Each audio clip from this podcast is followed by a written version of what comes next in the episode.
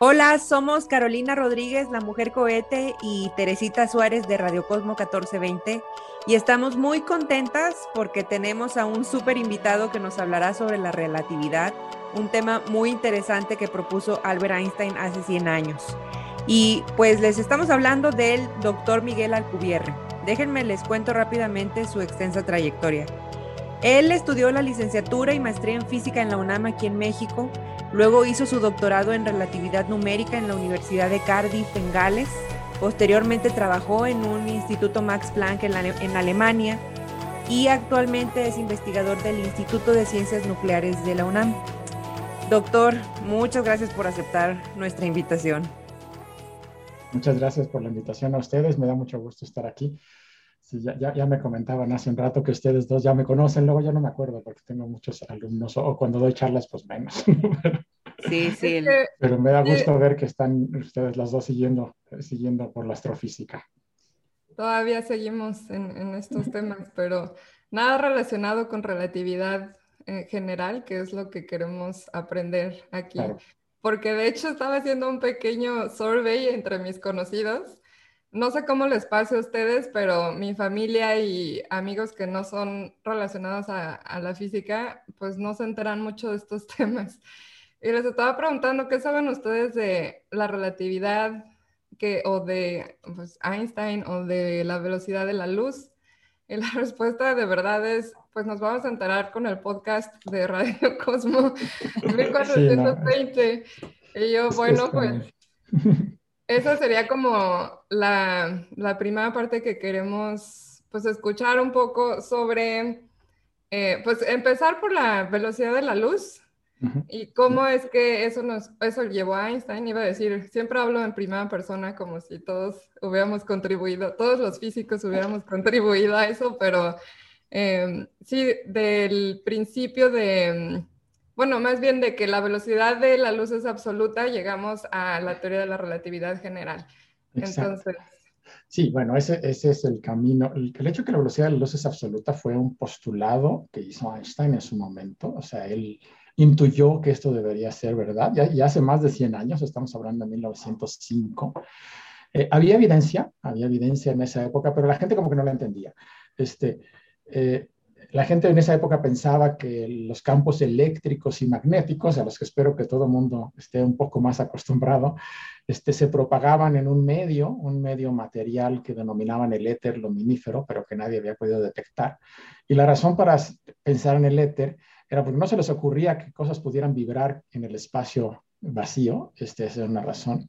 Pero la otra razón era que las, las ecuaciones que gobiernan los campos eléctricos y magnéticos, la teoría electromagnética de Maxwell, no es invariante ante unas cosas que se llaman las transformaciones de Galileo. Las transformaciones de Galileo vienen, no las inventó Galileo, aunque así les digamos, las inventó en realidad Newton y la gente que vino después, pero tienen que ver con una idea de Galileo de que la física tenía que verse igual, este, sin importar si nos estábamos moviendo o no, sobre todo si nos movíamos a velocidad constante. Entonces, este es el principio de la inercia.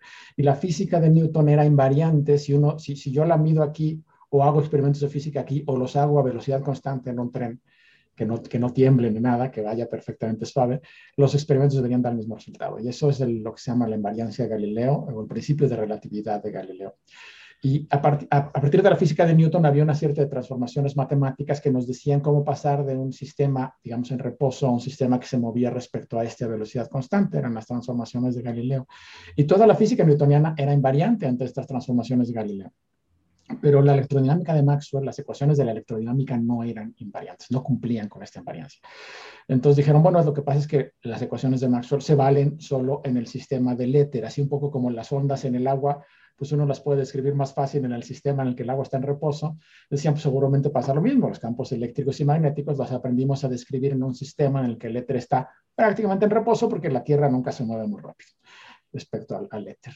Entonces, eso, esa era la idea, pero no se podía este, medir el éter. Por más que intentaron determinar las propiedades del éter, nunca podían. A nivel teórico era una pesadilla, porque evidentemente los campos eléctricos y magnéticos, la luz es una onda electromagnética, penetra el vidrio, penetra el agua, penetra muchas sustancias. Entonces, el éter tenía que estar presente dentro del vidrio, dentro del agua. Entonces, tenía que ser una especie de gas muy tenue. Pero por otro lado, los campos eléctricos y magnéticos, ustedes lo saben, este, eh, oscilan, son, ondas, pero son ondas que se llaman transversales, oscilan en la dirección perpendicular al movimiento. Y en mecánica eso solo funciona en los sólidos, este, en los gases y en los líquidos no hay ondas transversales, solo en los sólidos. Entonces el éter tenía que ser un sólido, pero al mismo tiempo tenía que ser un gas muy tenue, era un relajo. Y, y, la gente de todas maneras intentó hacer experimentos para tratar de medir la velocidad de la Tierra respecto al éter con instrumentos de altísima precisión. A fines del siglo XIX ya tenían instrumentos muy buenos y el resultado les daba nulo, o sea, no salía nada.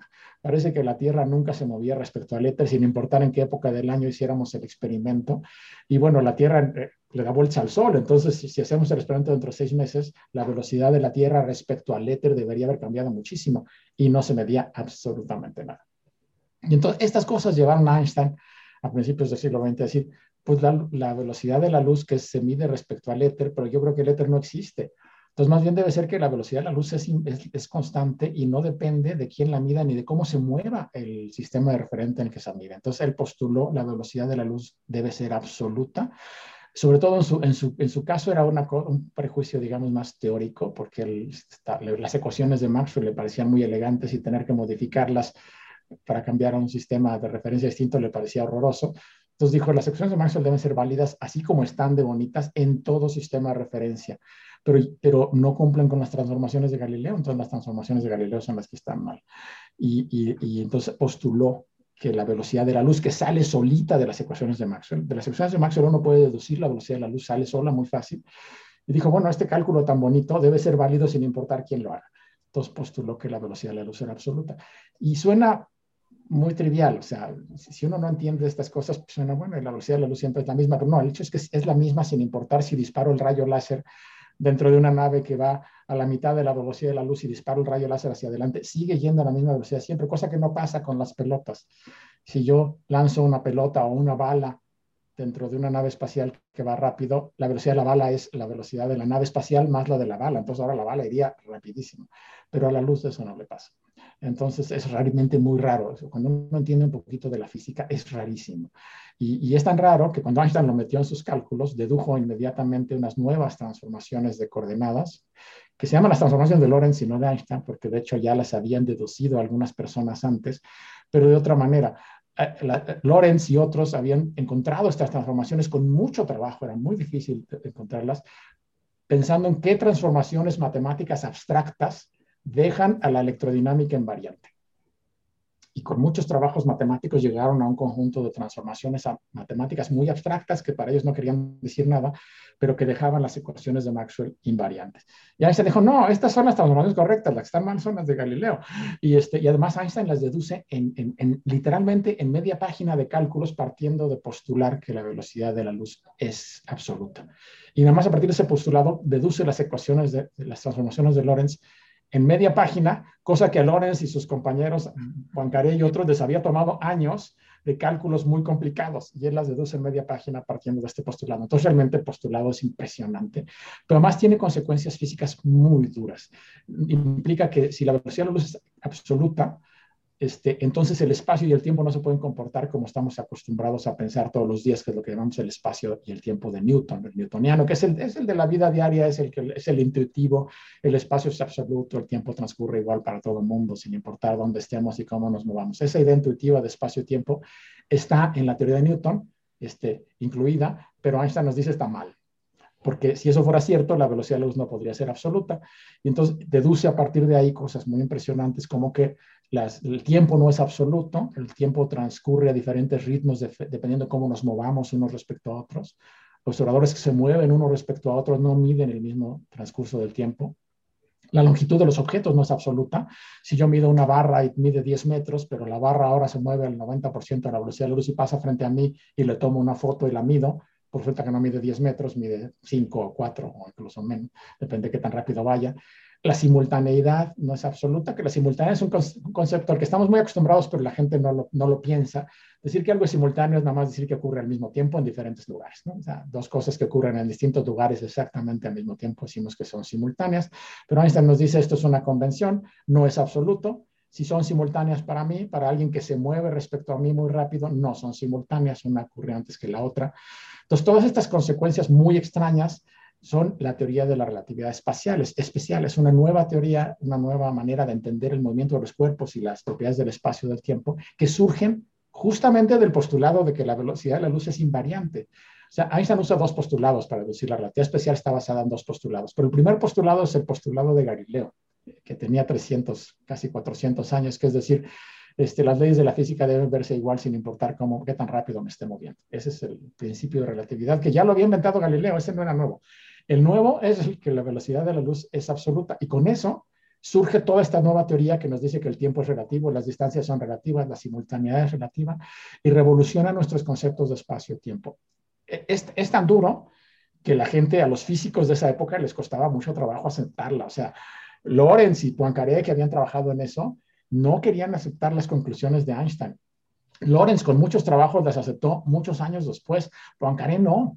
Poincaré todavía hasta el día que se murió, como 10 años después, seguía hablando de la nueva mecánica de Lorentz. No admitía que Einstein hubiera hecho nada importante, como 10 años después, porque eran conclusiones muy duras. De hecho, cinco años después, por ahí de 1910, cuando Einstein hizo esto, eh, Einstein trabajaba en una oficina de patentes en la ciudad de Berna, y la razón es que aunque tenía un doctorado en física, no había conseguido cartas de recomendación para que lo recomendaran en ninguna universidad porque sus profesores no lo querían, parece que era muy irrespetuoso e irreverente.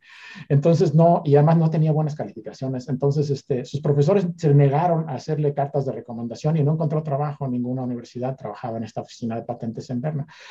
Pero ya para 1910 ya se había hecho famoso Einstein entre los físicos había hecho otras cosas. Había, por ejemplo, hablado del efecto fotoeléctrico, que es una cosa cuántica. Y cuando pide trabajo, 10 años después, en la Universidad de, de Berlín, este, Lorenz, que estaba entre los, y Planck, sobre todo Planck, Planck, que, que, era un físico muy famoso en su época, que era el padre de la mecánica cuántica, él escribe una carta de recomendación para la Universidad de Berlín diciendo, por favor, contraten a Einstein, es un gran físico, es muy inteligente, Vean, por ejemplo, cómo explicó el efecto fotoeléctrico. Y bueno, tuvo esta idea rara de la relatividad, pero no le hagan mucho caso. Si la gente no tiene ideas raras de vez en cuando, pues no se puede avanzar, pero eso no le hagan caso. Este, el efecto fotoeléctrico es fantástico, contrátenlo. Eso fue todavía cinco años después. O sea, fue muy difícil para la gente aceptar esta teoría.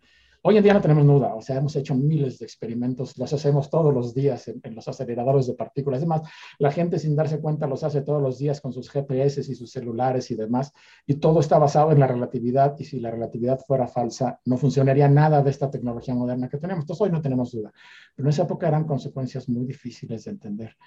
Este, y luego tuvo una más fuerte, que, que Einstein se dio cuenta pronto. Este, si la velocidad de la luz es absoluta, no solo debe ser absoluta, debe ser la máxima velocidad en el universo, porque si no fuera así, esta relatividad que les digo del tiempo, de que no se puede uno poner de acuerdo en cuando dos eventos son simultáneos, eso es peligroso para la causalidad. Si yo no te puedo decir qué cosa pasó primero, ¿cómo te puedo decir cuál causó a cuál? ¿Quién fue la causa y quién fue el efecto? Esto es un problema muy serio.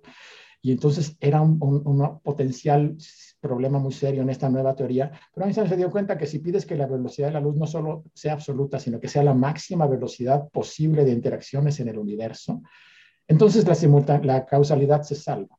Entonces, la velocidad de la luz no solo era absoluta, era la máxima posible en el universo. Nada puede viajar más rápido que la luz. Y resulta que había teorías en donde la, física viajaba más rápido que la luz, en particular la gravedad de Newton, la teoría de la gravitación universal de Newton. Ahí la gravedad es instantánea, de acuerdo a esa teoría. Si yo le doy una patada al Sol, la Tierra cambiaría su órbita instantáneamente. Pero eso quiere decir que es instantáneo, eso va a velocidad infinita, mucho más rápido que la luz.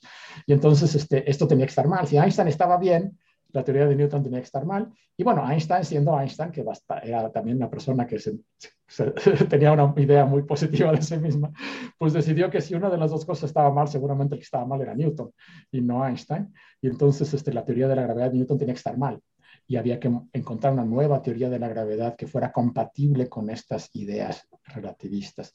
No fue el único que trabajó en eso, hubo otras personas que trabajaron en encontrar una teoría relativista de la gravitación y hubo varias propuestas en el camino, pero ninguna funcionaba del todo bien. Hasta que Einstein otra vez, 10 años después, en 1915, desarrolló una nueva teoría de la gravedad basada en los principios de la relatividad, pero otra vez totalmente revolucionaria. O sea, ya en 1905 nos había dicho el espacio y el tiempo no son absolutos, lo lamento. el, transcurso del tiempo y las longitudes de los objetos son relativas. Y para 1915, de hecho un poquito antes incluso, nos dice, bueno, e, es peor. El espacio y el tiempo no solo no, no, son absolutos, ni siquiera son planos, se curvan. Son, la geometría del espacio y el tiempo no es absoluta, se deforma y esa deformación es lo que llamamos gravedad. Es una teoría muy complicada, las matemáticas son muy complicadas. En ese momento nadie la entendía. El mismo Einstein no conocía las matemáticas, entonces para aprender estas matemáticas le pidió a un amigo suyo, este Marcel Grossman, que le enseñara. Marcel Grossman era matemático y le pidió, enséñame las matemáticas de espacios curvos que los matemáticos desarrollaron, Gauss y Riemann y Ricci y una burla de matemáticos habían desarrollado sobre todo durante la segunda mitad del siglo XIX. Eran matemáticas relativamente nuevas, no tenían mucho más de 50, 60 años que se habían inventado y la mayoría de los matemáticos tampoco las entendían. Pero, ¿Puedo hacer un comentario rápido al respecto? Estaba, bueno, le estaba platicando que yo tomé clase con usted, la de relatividad y efectivamente las, es como aprender nuevas matemáticas. Creo que ese es uno de los mayores retos de la relación. Sí, son muy complicadas y la mayoría de los físicos cuando Einstein postuló su teoría no las entendían. Al mismo Einstein le costó mucho trabajo desarrollarlas porque tuvo que aprenderlas de cero en los años anteriores. Pero finalmente eh, nos dio esta teoría de, que ahora llamamos la relatividad general. Mí el nombre no convence del todo. Es relatividad general porque generaliza el principio de relatividad que era que uno se podía mover en sistemas inerciales, ahora lo generaliza a sistemas no inerciales, donde hay aceleraciones, entonces por eso Einstein le puso relatividad general, pero no da la idea correcta, en realidad es una idea, teoría de la gravedad, yo llamaría la teoría relativista de la gravitación o algo así, pero bueno, el nombre que se quedó es relatividad general, pero es una teoría de la gravedad donde el espacio y el tiempo son curvos. La gravedad curva el espacio. Eso es más fácil de imaginarse, como si curvara yo una superficie, una hoja elástica pero también curva el tiempo, eso cuesta más trabajo imaginarse, pero bueno, curvar el tiempo solo quiere decir que el tiempo no transcurre igual en todos lados. El tiempo transcurre más lento en algunos lugares y, más rápido en otros y depende de qué, cuánta masa haya cerca. Cuando la gravedad es muy intensa, el tiempo transcurre muy lento. Y esta teoría costó mucho más trabajo que la gente la entendiera, pero es la teoría moderna de la gravedad es la teoría que predice los agujeros negros, que fue también una cosa que costó mucho trabajo entender. La gente tardó más de 50 años en entender los agujeros negros. No fue sino hasta la década de los 60 del siglo pasado que más o menos se entendió bien que era un agujero negro. Es la teoría que predice la gran explosión y el origen del universo, que también fue una discusión muy compleja, sobre todo entre los 20 y los 30, de 1920 a 1930, la gente discutió mucho estas ideas y eran muy difíciles de aceptar este origen del universo en una gran explosión y luego la expansión del universo, pero viene de la relatividad general. Es la teoría que predice las ondas gravitacionales, que apenas se detectaron hace cinco años y que fueron motivo del Premio Nobel de Física en 2017 y que nos están abriendo una nueva ventana al universo, una un nuevo tipo de astronomía que ya no usa luz, sino que utiliza gravedad para detectar el universo. Pero también eso lo predijo Einstein hace 100 años, o sea, nos tardamos mucho en detectarlas. Pero sí es una teoría que en este sentido, en la vida diaria, pues prácticamente no tiene aplicaciones y que se quedó de alguna manera muy olvidada. Eso fue muy interesante. O sea, la gente que aprendió relatividad general y que se peleó con estos conceptos durante 50 años, eran muy poquititos, eran 10 personas, 15 en todo el planeta. O sea, realmente no había muchos más haciendo relatividad general. Más o menos en la misma época, poquito después surgió la mecánica cuántica esa parecía que era, era, mucho más interesante para mucha gente, mucho más útil. Toda la electrónica moderna está basada en mecánica cuántica. Y entonces, este, como que los físicos se fueron para allá y noventa y tantos por ciento de los físicos o más se dedicaron a estudiar la nueva mecánica cuántica y la relatividad general se quedó un poco de lado durante décadas. Hoy en día está resurgiendo, afortunadamente ya la entendemos, ya las matemáticas, pues después de 100 años nos hemos ido acostumbrando a ellas, hemos ido entendiendo las propiedades de la teoría. Pero sí, todo surge de la invariancia de la velocidad de la luz, de que la velocidad de la luz es absoluta. de hecho, ya me extendí mucho, pero... No, no, no, súper bien. Este... De hecho, eso era algo, algo que, que, que, le hice mi tarea también. Este, esto, ahorita esto, estaba, acabo de salir de una clase, estaba dando eh, clase de métodos numéricos y les pregunté a los alumnos, este, si tuvieran aquí a Miguel Alcubierre, ¿qué les gustaría preguntar? ¿Qué les gustaría saber, saber de, de, relatividad? Y, y, sí me acuerdo que alguno de mis alumnos preguntó, pues, ¿cuáles son las aplicaciones ¿no? de, de, la relatividad? Son pocas, sí, bueno, sí, síguele, sí. sí, bueno, y respecto, me quedó una duda con, que se me hace muy interesante y yo siento que eso por lo general eh, llama mucho la atención. Eh, respecto a lo que dijo de, la causalidad, es de que, eh, o sea, que la velocidad de la luz es la velocidad máxima para no violar la causalidad, ¿no? Y si, y si no fuera así, entonces esto yo recuerdo haber visto en algún momento, ¿no? De que este, si fuera, si, si no fuera así, entonces podríamos viajar al pasado, ¿no? Eh, sí, sí, sí, si no fuera así, si no fuera la velocidad máxima, hay alguien que pudiera viajar más rápido que la luz. Desde el punto de vista de algún otro observador perfectamente racional que ni siquiera se mueve más rápido que la luz, otro observador que se mueve más lento que la luz, lo vería viajar al pasado. Entonces, esto se podría usar en principio para construir máquinas del tiempo. Y las máquinas del tiempo son anatemas, son horrorosas, este, nos meten en una bola de problemas lógicos terribles. Y entonces, pues, en principio no creemos que, que, eso sea posible. Es un postulado, estamos postulando que no se puede viajar al pasado en el tiempo, pero en realidad este, sale así, ¿no? Este, si alguien descubre un día cómo se una máquina del tiempo, pues algo en la relatividad estaría mal, pero hasta ahora no ha pasado. Y como decía Hawking, si fuera posible viajar en el tiempo, ¿dónde están todos los turistas que vienen del futuro? ¿No? sí.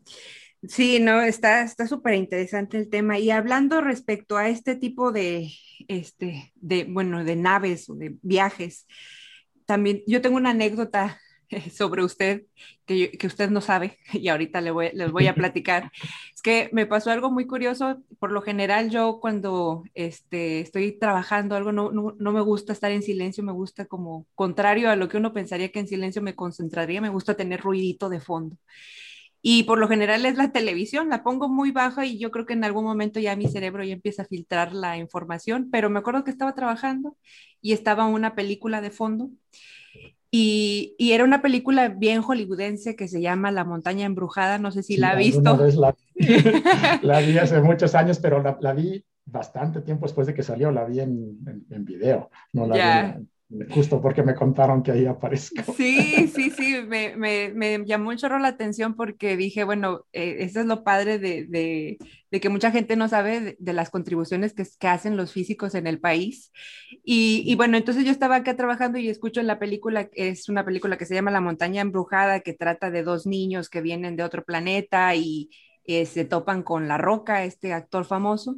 Y yo me acuerdo que estaba trabajando y de repente de fondo escucho, no, es que pudimos hacer este viaje porque la métrica de Alcubierre y dije, acá, caray, y como era televisión abierta no pude darle eh, para atrás, ¿no? Para repetir qué era lo que estaban diciendo. Pero dije, wow, o sea, en una película en televisión abierta de Hollywood mencionan la métrica de Alcubierre. Y entonces, pues, eh, me gustaría preguntarle sobre eso, ¿no? Acaba de contarnos que pues no se puede viajar más rápido que la luz, es la, velocidad máxima a la que podemos viajar. Y este, usted publicó un artículo en una revista que se llama Classical en Quantum Gravity, que eh, su artículo se, titula Empuje por curvatura, viaje hiperrápido dentro de la relatividad general. Y en él explica un poco eh, que se podría viajar más rápido que la velocidad de la luz sin violar la, la sin violar el, eh, la teoría de la relatividad. Sí, es correcto. Es algo que hice ya hace mucho, pues, eh, se publicó en el 94, estamos hablando de hace casi 27 años. Pero este, sí, eh, en esa época yo era hasta un poco más joven que usted, estaba, estaba haciendo el doctorado, no estaba haciendo, ni siquiera estaba en el postdoc, estaba en el doctorado, estaba en el Reino Unido, en, en Gales, y se me ocurrió, o sea, estaba estudiando relatividad general, mi doctorado era en relatividad general, en particular en agujeros negros, pero en métodos numéricos, que no tenía nada que ver con, con esta otra idea. Pero pues estaba yo metido en esta idea de la curvatura del espacio y no sé qué, de formar el espacio. Y se me ocurrió que uno podría utilizar esta deformación del espacio para de alguna manera hacer trampa y viajar más rápido que la luz.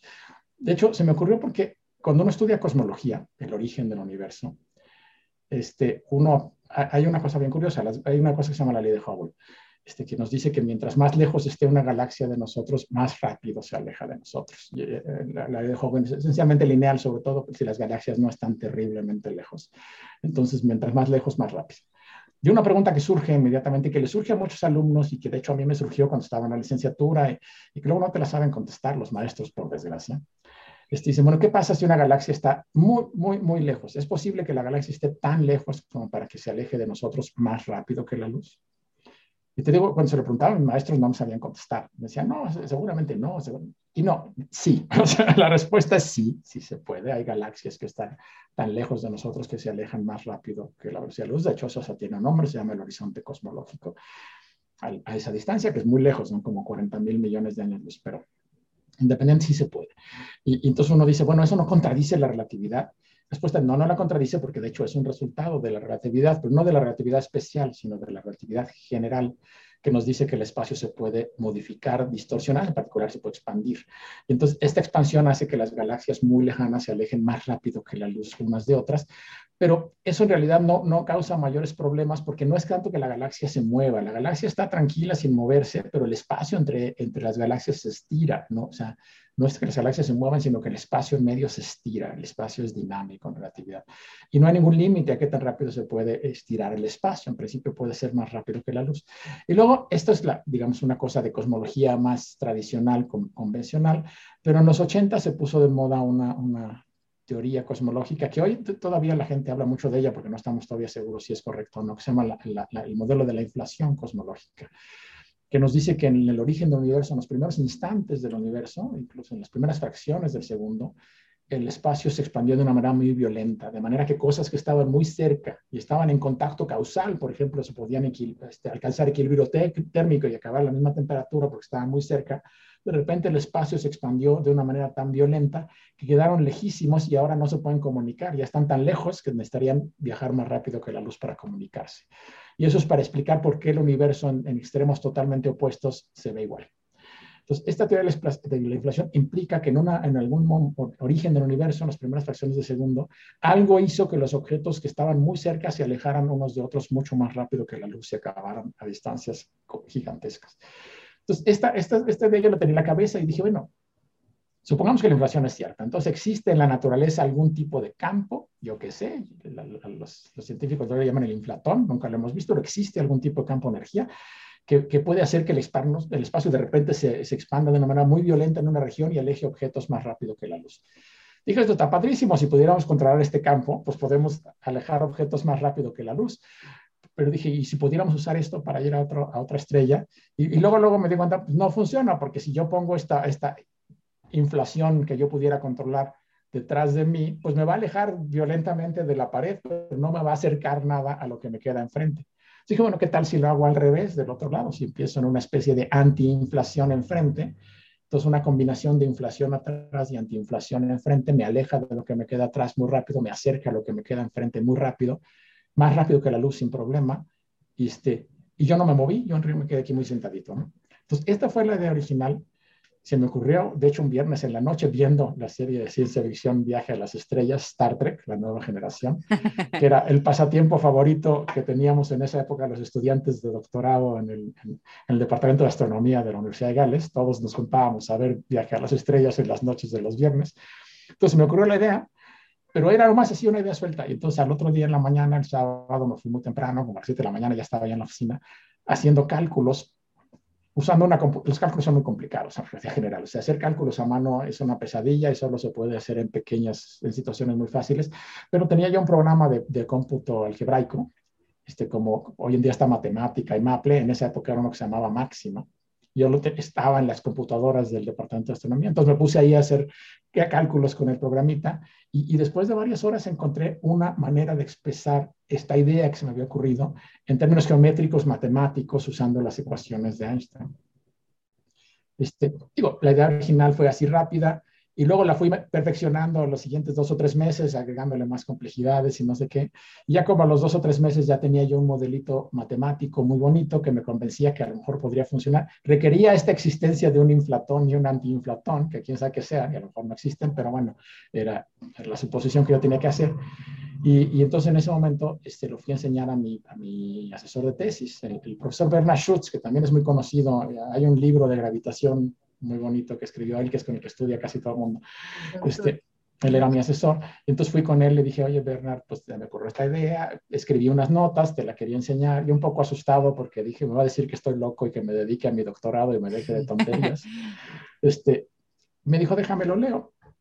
Como a los pocos días me, me, citó y me dijo, ya lo leí, está muy bonito, está muy, yo nunca había visto una idea así en ningún lado. Este, yo creo que es algo que tendrías que publicar.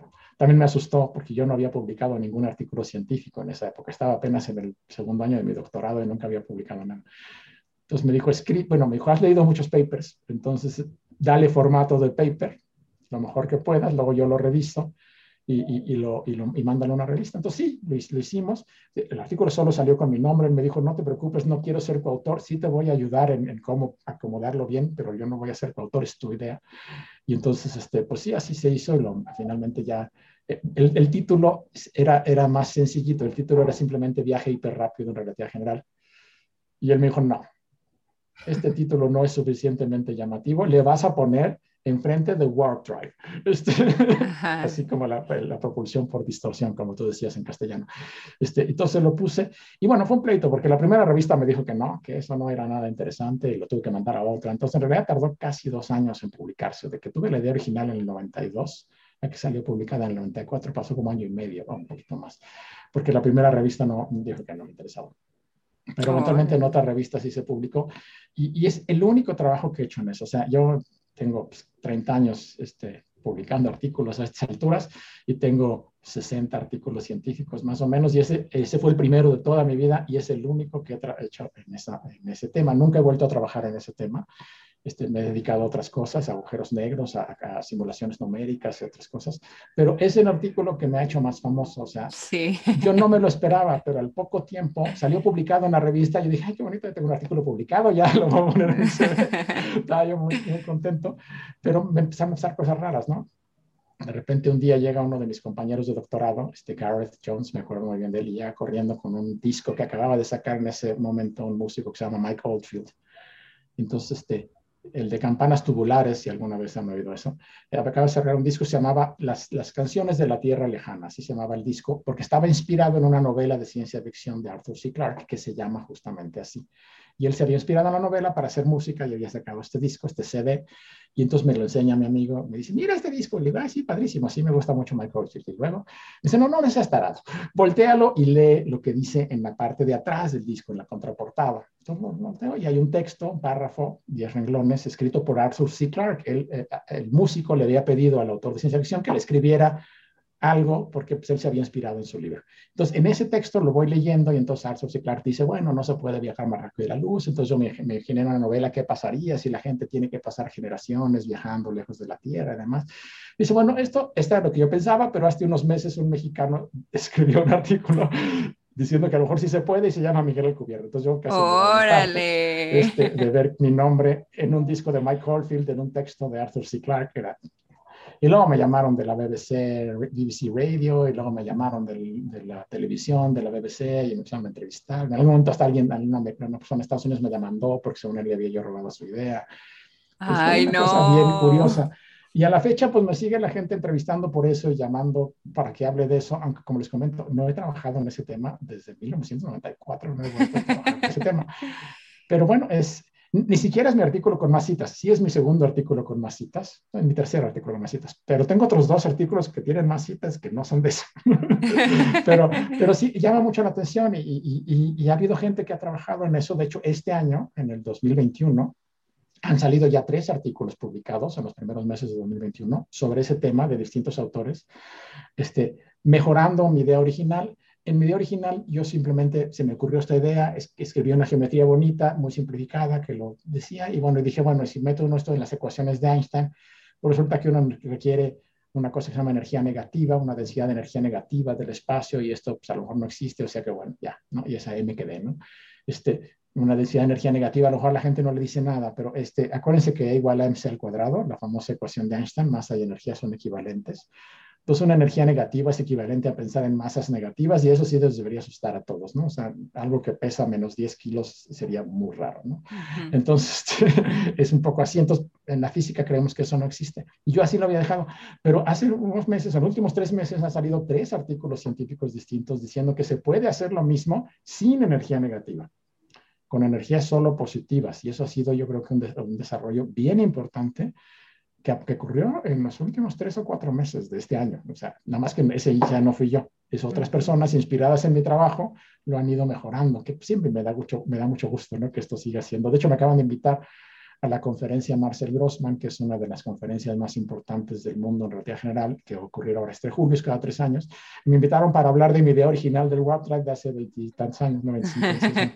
Nunca he hablado de eso en una conferencia científica, la verdad. Publiqué el artículo y ahí lo dejé siempre que he ido a conferencias científicas hablo de mis otras investigaciones, nunca de esto. Sí hablo de esto en charlas de divulgación, pero en, una en un congreso científico nunca he hablado de este tema. Va a ser la primera vez que lo haga, pero pues más bien les voy a decir, miren, esto lo hice hace 27 años, esto fue lo que hice y estas fueron las ideas. Y ya, no lo voy a dejar porque pues, no.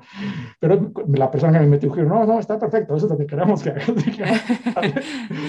pero a mí se me hace muy padre porque, eh, digo, o sea, ¿usted se acuerda cuándo fue la primera vez que lo citaron en algún, en algún paper científico, pero que ya dijeron la métrica de Alcubierre? Porque, o sea, yo siento que cuando ya te, ya tu, tu nombre está, es parte de, de, no sé, así como la teoría de relatividad de Einstein, ¿no? Lleva el nombre de Einstein. Es sí, me acuerdo. Hoy todo mundo le llama la métrica de Alcubierre. A veces le dicen una burbuja warp, pero siempre dicen la idea original de Alcubierre o la métrica Alcubierre.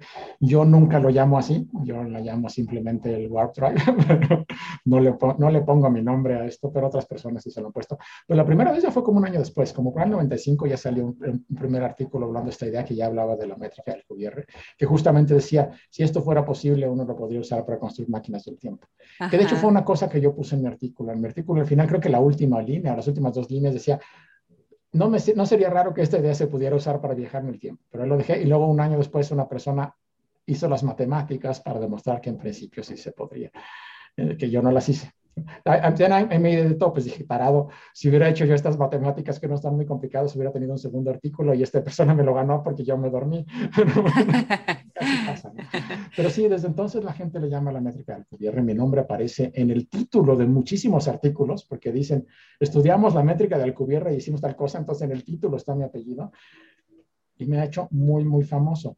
Este, a veces un poco incómodo, les digo, porque bueno, nunca he vuelto a trabajar en el tema. Y es un tema un poco extraño, digamos, fuera de la física convencional, ¿no? Y entonces, este, eso, eso es peligroso, sobre todo para alguien joven, y ahora muy joven en esa época, porque dice, la, gente te puede calificar de loquito, de que estás solamente trabajando en cosas loquitas que no sirven para nada. De hecho, fue un, fue un, un consejo que me dio un premio Nobel de Física, no era premio Nobel en esa época, pero ya es premio Nobel, Kip Thorne, que yo, eh, eh, eh, yo lo veía, era muy conocido, lo veíamos muy seguido porque Kip Thorne este, fue el asesor de doctorado de Bernard Schutz, que a su vez fue mi asesor de doctorado. Entonces Kip Thorne viajaba muy seguido a visitar a Schutz, a, Cardiff. Entonces yo lo veía muy seguido y, nos hicimos amigos incluso. Y un día me dijo, Miguel, ten cuidado con esto. O sea, está muy bonito, me encantó tu artículo, pero ten cuidado, no te sigas siempre en esta dirección, porque al rato la gente te va a decir, va a pensar que eres un loquito y cuando busques trabajo no te van a dar trabajo. Dijo, está bien que lo hayas hecho, pero no te sigas por ahí. Sigue haciendo artículos en direcciones más normales, relatividad numérica, agujeros negros, choques de agujeros negros, ondas gravitacionales, y, por ahí síguete. Eh, le hice caso, a lo mejor le hice demasiado caso porque nunca he vuelto a trabajar en el tema, pero, pero en ese momento sí fue un consejo que yo le agradecí, porque me dijo, mira, me dijo Miguel, yo yo soy Kip Thorne, tengo el libro texto más famoso de relatividad, que es así de grueso, he hecho mil cosas, tengo en este momento, en ese momento Kip tenía como 60 años, me dijo, ya tengo 60 años, yo puedo publicar lo que me dé la gana y no va a pasar nada. Pero tú no, dijo, tú eres muy joven y si publicas puras cosas extrañas, te vas a hacer mala fama y la gente no te va a querer contratar.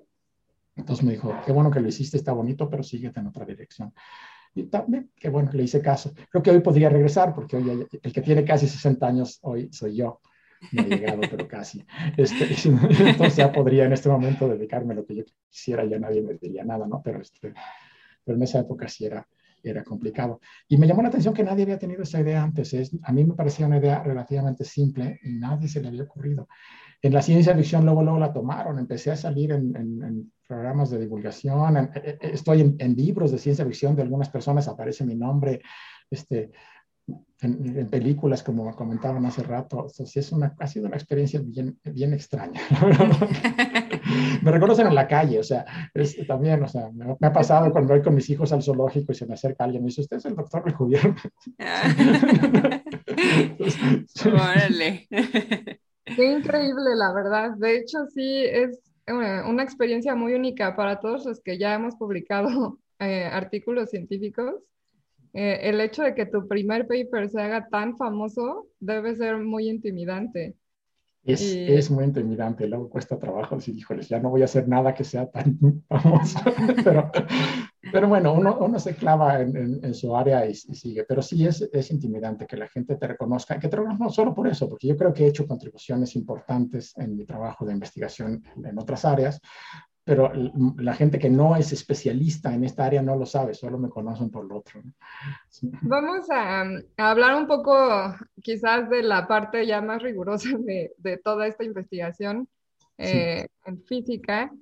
Eh, digo, muy como superficialmente porque también pues no, no, les hemos platicado a nuestra audiencia. Mira, les hemos platicado sobre Maxwell, que yo eh, les contaba es mi físico favorito. Y, además trabajaba en Edimburgo, ¿no? Creo. nació en Edimburgo, aquí atrás, de, eh, en una calle que se llama India Street. Y me encanta caminar por ahí porque eh, hicieron la fundación de James Maxwell. Y de hecho ahí ponen un, una cita que es de Einstein, que Einstein dice que pues él se inspiró mucho en las ecuaciones de Maxwell, como ya ahorita nos, nos platicaste. Y les hemos platicado también de agujeros negros, pero no les hemos platicado de la expansión del universo, de hecho, eh, que en realidad comentabas la pregunta de si se puede viajar más rápido que, que la velocidad de la luz, pues en realidad qué tan arbitrario es eh, la velocidad de la expansión de, del universo, ¿no? Esto eh, no... El universo se puede expandir a velocidades arbitrarias y no viola nada este, es parte de la teoría de la relatividad. O sea, lo que dice en realidad la teoría de la relatividad general es que no puedes viajar más rápido que la luz localmente.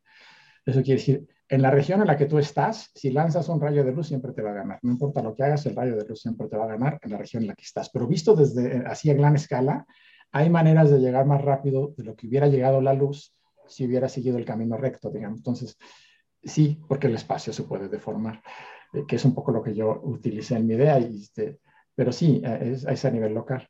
Y quizás a las personas les pueda sonar como, em, como que no importa, ¿no? Lo de la velocidad de la luz, pero una vez que lleguemos a hacer viajes espaciales, de hecho hay una película que se llama Passengers, en donde se van, ¿no? O sea, se va una cápsula, se va una tripulación en una nave y eventualmente se despierta alguien más temprano digo, no la voy a contar, pero el, el, ahí como que te da una buena idea de cómo sí nos limita que la velocidad de la luz...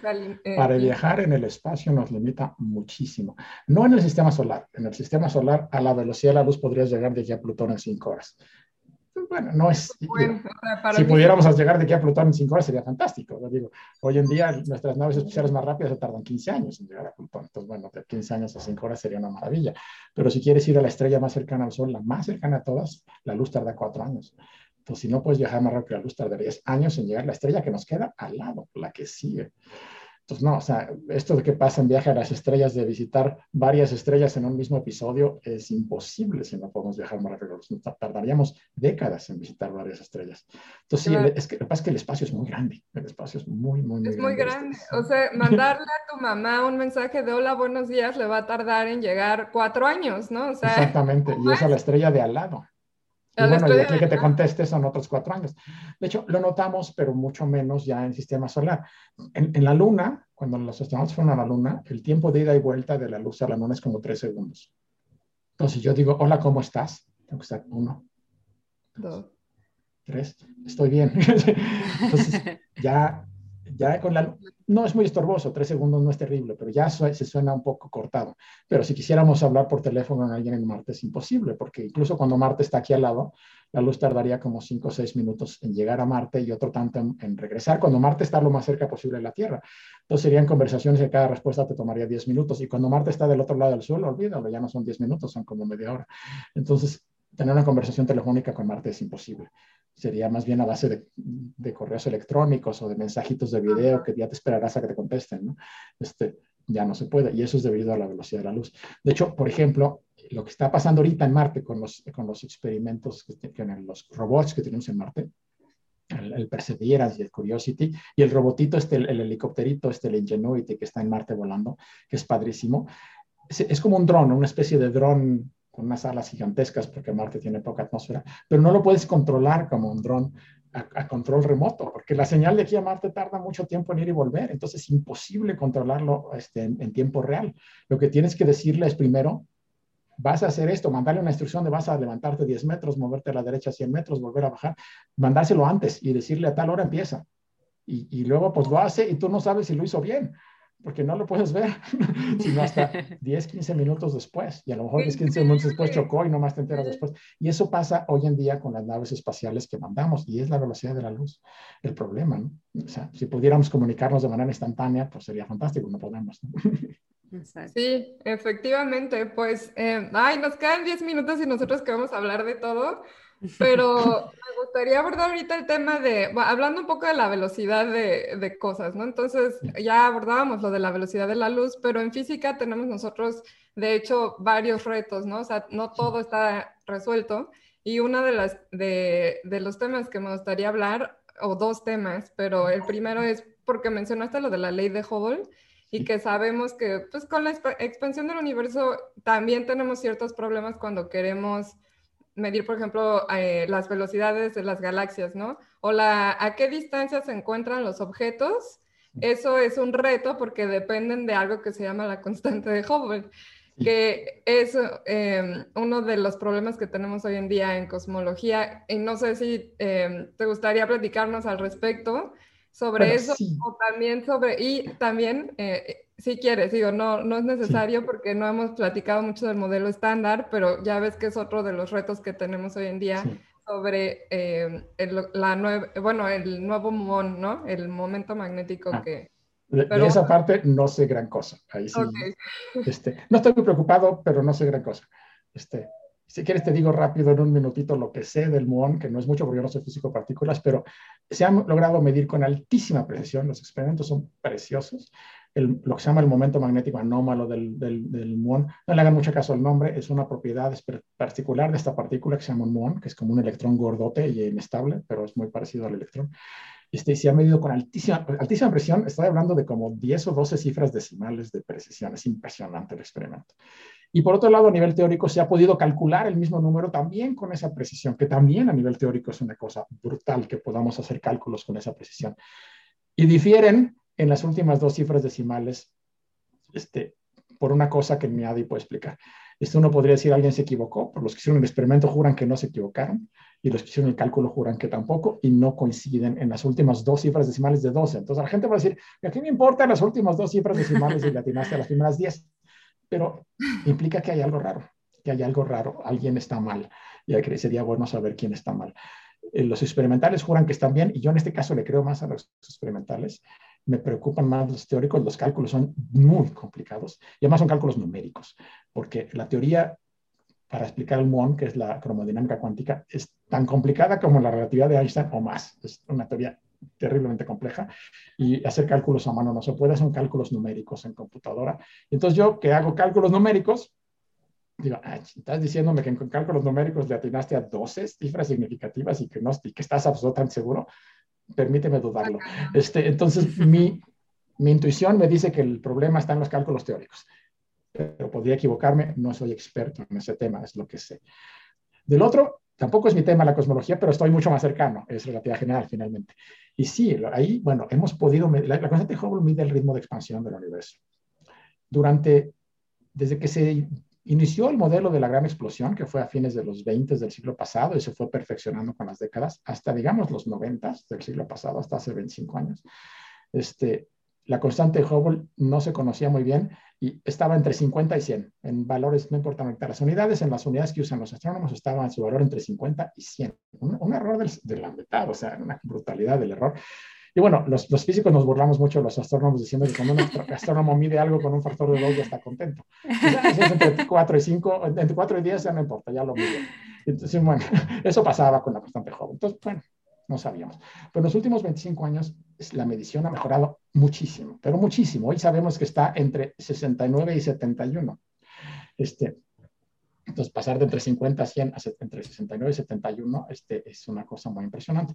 El problema que tenemos en los últimos 10 años es que un grupo de, astrónomos, sobre todo cosmólogos, gente que mide las propiedades del universo muy temprano, el origen del universo, la, la, radiación cósmica de fondo que llamamos que es radiación electromagnética, que nos viene como el eco de la gran explosión, midiendo las propiedades de la radiación cósmica de fondo, uno puede determinar el valor de la constante Hubble y les da 67 por ahí. Y otra manera de determinarla es irse poquito a poquito, midiendo las distancias a la galaxia que nos queda cerca y de ahí extrapolando a la siguiente galaxia y de ahí a la siguiente y usando diferentes escalas. Eso se llama la escalera cósmica, que es a partir de aquí hacia afuera, poco a poco, calibrando las distancias con mucho cuidado a las galaxias y de a partir de ahí calcular la expansión del universo y la constante Hubble. Y cuando hacen eso les da como 71. Entonces uno les da 67, a los otros les da 71 y ambos grupos juran que el error es de menos de 1. Entonces uno dice 67 más menos cuando mucho 1. Podría ser 68, pero no más. Y el otro dice no, es 71 y cuando mucho podría ser 70, pero no más. Y entonces ahí hay un hueco y no están de acuerdo y los dos juran que sus mediciones son fantásticas. Entonces tenemos lo que llamamos una tensión. Cuando decimos en física que hay una tensión, es una manera como muy este, polite, muy, muy decente de decir que hay un problema. No, es un problema que se vea enorme, es un problema chiquito. Estamos tratando de decidir entre 67 y 71. No se ve terrible el problema, por eso llevamos una tensión. Es una tensión entre una manera de calcularla y otra manera de calcularla. Y no estamos seguros quién de los dos está mal. Este, alguno de los dos tiene que estar mal, de las dos maneras de medirla, no sabemos. Y ahorita pues, es una discusión muy candente en cosmología tiene que ver con muchas cosas, con modelos teóricos y con demás. De hecho, hay una cosa que nos puede ayudar, ya tampoco hablamos, porque nos quedan unos minutos, pero las ondas gravitacionales que se detectaron hace cinco años, si, si, detectamos son ondas gravitacionales que vienen del choque de dos estrellas, por ejemplo, dos estrellas de neutrones, y podemos localizar en qué galaxia ocurrió ese choque de estrellas de neutrones, podemos también a partir de ahí determinar la constante de Hubble. Hasta ahora solo se ha visto un sistema de esos así con seguridad y otro probable. Entonces, hasta ahorita usando ese sistema y medio, digamos, que han visto, calcularon la constante Hubble y les dio 70 más menos 10. Pues bueno, 70 está bien, está en medio de 67 y 71, pero aquí el error es de 10 para cualquiera de los dos lados, entonces no ayuda mucho todavía. Pero la esperanza es que si en los siguientes 10 años o algo así ya no ven uno o dos, sino alcanzan a ver 20 o 30 de estos sistemas de, choques de estrellas de electrones, van a poder alcanzar una precisión tan buena como con los otros métodos de, de uno, de más menos uno. Y ahí podrían ayudar a distinguir quién de los otros dos está mal y, ver en qué dirección se va. Eso es una, una, esperanza que tenemos que viene de las ondas gravitacionales, que es una manera totalmente diferente otra vez de medir la constante Hubble. Entonces ahora tenemos tres maneras distintas de medir la constante Hubble. La esperanza es que en algún momento coincidan, ¿no? La ventaja es que no difieren por mucho, la verdad. O sea, creo que eso también es algo que hay que decir. Si un método muy distinto a otro te da 67, el otro sea 71, bueno, puedes estar tranquilo de que por lo menos no estás totalmente mal, ¿no?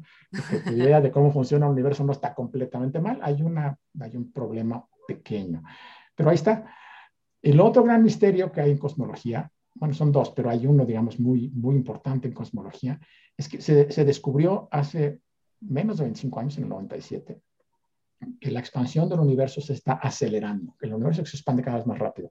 Y eso como que nadie se lo esperaba. Como la gravedad es una fuerza que atrae las cosas, siempre se asumió que la gravedad de las galaxias iba a estar frenando la, expansión del universo porque las galaxias estaban tratando de atraer. Entonces estaba tratando de medir qué tanto se frenaba y, no, y simplemente no teníamos la tecnología adecuada para medir. Esto es muy difícil de medir. La tecnología se desarrolló en los 90 y cuando pudieron medirlo en el 97, Resulta que no se estaba frenando, se estaba acelerando. Al principio se asustaron muchísimo, nadie entendía qué pasaba, pero fueron dos grupos diferentes con técnicas distintas, instrumentos distintos que finalmente llegaron a la misma conclusión. Entonces, hoy se acepta, de hecho, fue motivo de un premio Nobel, creo que fue 2013 o 2014, para la gente que descubrió esto. Entonces, hoy no nos queda duda que la expansión del universo se está acelerando, pero voy a explicar cómo es posible eso porque la gravedad debería frenarla y no la está frenando. Entonces, hasta ahorita hemos postulado una cosa que llamamos de energía oscura, que sería una cosa que tiene una especie de antigravedad, que es la que produce esta aceleración en la expansión del universo. Y la idea de decir, hay una energía oscura y vale tanto, funciona precioso. O sea, los modelos cuadran padrísimo. Pero la siguiente pregunta es, ¿y qué demonios es esta energía? Bueno, tú nomás metiste el numerito en tus ecuaciones y te funcionó todo muy bien. Pero ¿qué es ese numerito? ¿Qué es la energía oscura? Y no sabemos. No tenemos ni idea y la estamos buscando por todos lados y está la gente buscándola en los aceleradores de partículas a ver si sale algo que pueda asociarse con la energía oscura y no ha salido nada. Y estamos tratando de entender si a nivel cosmológico si la energía oscura es siempre igual, si ha sido constante en toda la historia del universo o si ha cambiado con el tiempo y eso nos daría una idea de qué puede ser. Pero tampoco tenemos todavía muchos datos al respecto. Entonces, ese yo creo que es el misterio más fuerte ahorita en la cosmología moderna. Pero hay que decir que la cosmología en los últimos 25 años ha cambiado de manera radical. Yo les decía, a principios de los 90, cuando en, cosmología, si tenías un error de un factor de 2, entre 50 y 100, pues la gente estaba contenta. Hoy en día estamos preocupados por errores de menos del 1%. Tenemos satélites ahí arriba midiendo con altísima precisión la radiación cósmica de fondo, sus fluctuaciones, la distribución de galaxias a gran escala. Este, es impresionante la cantidad de datos. Hoy tenemos realmente lo que se llama cosmología de precisión, datos con precisiones mejores al 1% en muchísimas mediciones cosmológicas. Hoy conocemos la edad del universo con un error tal vez también del orden del 1 o 2%. 13.800 millones de años es la edad del universo. También cuando yo era estudiante de física, en los 80s, en la clase de cosmología nos decían, el universo tiene entre 10 y 20 mil millones de años de edad. Entre 10 y 20. No lo puedo creer. Eso era en los 80, así me dieron mi clase de cosmología. Y hoy es 13.800, con un error de tal vez el 1 o 2%. Es impresionante lo que ha cambiado esto en 25 años, ¿no? Entonces también hay, hay muchas cosas que han mejorado, pero seguimos teniendo este, misterios, ¿no? Muchos, muchos misterios por resolver. Para terminar, quizás, eh, como nosotros somos científicas, somos mexicanas y somos, entre comillas, jóvenes aún, eh, ¿algún, mensaje ¿algún, mensaje para los científicos mexicanos? Eh, yo creo que, bueno, necesitamos más científicos en México. No se asusten las gentes que, las personas que no son científicos, los jóvenes, si me está escuchando alguien todavía en edad de escoger la carrera que va a estudiar, este, no se asusten necesitamos más científicos, no es para genios, este, sí, se requiere un cierto nivel de inteligencia, pero no tiene que ser genio, la mayoría de nosotros somos gente normal, nada más que esto nos divierte. Este, entonces no necesitan ser genios, y tampoco hablo solo de la física, puede ser química, puede ser este, biología, pero, necesitamos más científicos en México, somos muy poquitos. Tenemos de 30 y tantos mil científicos en todo el país para una población de 120 millones de personas, es nada. En España tienen como cinco veces más científicos y tienen la tercera parte de la población. No se diga en Estados Unidos, son como 20 veces más científicos. Somos muy poquitos. Entonces, ojalá tuvieran más científicos. Necesitamos más científicos en el país para tener un mejor desarrollo. Creo que eso es importante. Para la gente que ya está estudiando ciencia ya está, o ya está en el doctorado, no se desanimen. Si ustedes le echan ganas, esto sale. Uno al final consigue chamba. Nada más que sí hay que estar dispuesto a, a moverse, ¿no? Yo al final regresé a México, creo que tuve mucha suerte, mucha gente, aunque quiera regresar, no puede. También habla mucho, luego la gente habla mucho de la fuga de cerebros. A mí la fuga de cerebros no me preocupa, porque el problema es, pues no hay plazas en México, estamos más plazas en México. Si no hay plazas en México, ¿por qué le vas a decir a alguien que se fugó si no encontró trabajo en México y lo encontró en Edimburgo, por ejemplo, o donde sea? Entonces, eso me parece que está equivocado. No hay que hablar, de la fuga de cerebros, lo que hay que hacer es pues, producir más científicos y presionar para que haya más posiciones para científicos en México. Pero de momento si uno es un científico mexicano que está en el extranjero haciendo un doctorado o un postdoctorado, pues hay que estar dispuesto a, irte a trabajar donde te ofrezcan trabajo. desde luego trata de ir a un buen lugar, pero si el trabajo, si el buen lugar resulta ser Japón, o resulta ser la India, o resulta ser Escocia, o resulta ser, yo qué sé, Alemania o Estados Unidos, pues vete a donde te encuentres un trabajo donde puedas desarrollarte. La ciencia es internacional. Final, a final de cuentas, todos en todos lados eh, del mundo estamos haciendo desarrollo científico y es internacional. Y eso pasa en todos lados. Si uno se va a Alemania, yo estuve muchas años en Alemania, en el departamento en el que yo estaba, la mitad de la gente era alemana, sí, pero la otra mitad no. La otra mitad venían de todo el planeta. Y entonces, al, y al revés, si te ibas a Estados Unidos, estaba lleno de alemanes. O sea, porque la gente se mueve a donde encuentra trabajo en el momento en el que está lista para ir a trabajar y creo que eso es bueno porque nos ayuda a que la ciencia sea internacional este, y, que no haya simplemente la ciencia mexicana, la ciencia española o la ciencia de Estados Unidos, sino que la ciencia es internacional. Entonces, eso, está dispuesto a moverse, buscar, y siempre yo creo que al final las cosas se resuelven. Si uno, si uno, está, si uno es bueno, lo que hace hay que ser bueno, hay que trabajar duro, pero si uno es bueno y trabaja duro, al final siempre va a encontrar un camino, este, sobre todo si uno está dispuesto a moverse. Y, y así va a poder contribuir. Entonces, no, mi, mi, mi, mi comentario es no se asusten. A veces angustia mucho, yo también pasé por ahí, a veces angustia mucho dónde voy a estar el año que viene, sobre todo si estoy haciendo un postdoc que se me acaba. Este, pero bueno, final, es, el, es una incertidumbre, pero al final las cosas se resuelven. Y conviene también esto, para los que están ya como ustedes en este nivel, conozcan a la gente en persona. Este año ha sido terrible porque el Zoom ha sido, la pandemia nos tiene a, todos aterrados, encerrados en casa, pero, este, pero en cuanto se acabe la pandemia, hay que conocer a la gente en persona. Es muy diferente si a mí me llega una carta de recomendación para alguien que quiera un postdoctorado o incluso que quiera una plaza en la universidad. si yo lo conozco en persona y sé lo que hace y ya lo he visto dar charlas en un congreso y he platicado con él. Es muy distinto así me llega una carta de una persona de la que nunca he oído hablar en mi vida, aunque la carta sea de alguien famoso. La carta puede ser de alguien famoso, pero a la persona no la conozco. Y en cambio, si a la persona sí la conozco y he platicado con ella en un congreso, va a estar arriba de mi lista, ¿sí?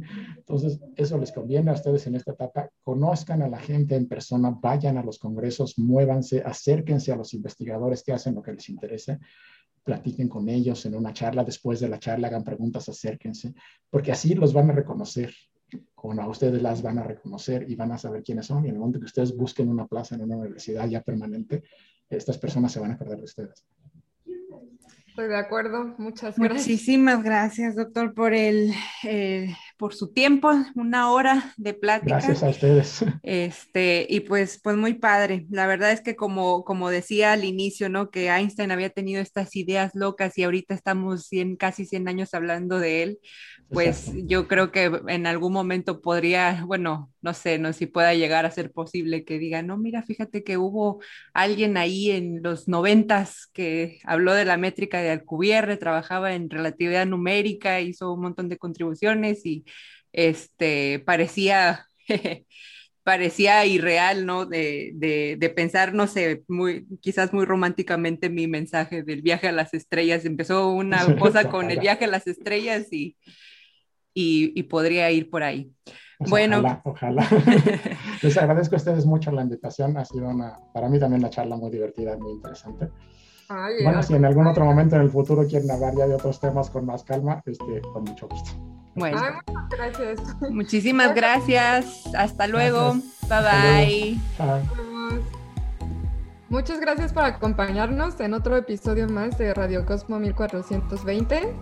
Eh, disfrutamos muchísimo de esta plática con el doctor Miguel Alcubierre. Si les interesa comunicarse con nosotros o saber más de estos temas, estamos estrenando cuenta en Twitter. síganos en Radio Cosmo, arroba Radio Cosmo 1420. A Carolina Rodríguez, la mujer cohete, la encuentran en todas las redes sociales como arroba la mujer cohete y a mí, Teresita Suárez, me encuentran como arroba DR Suárez Nogues. Hasta la próxima.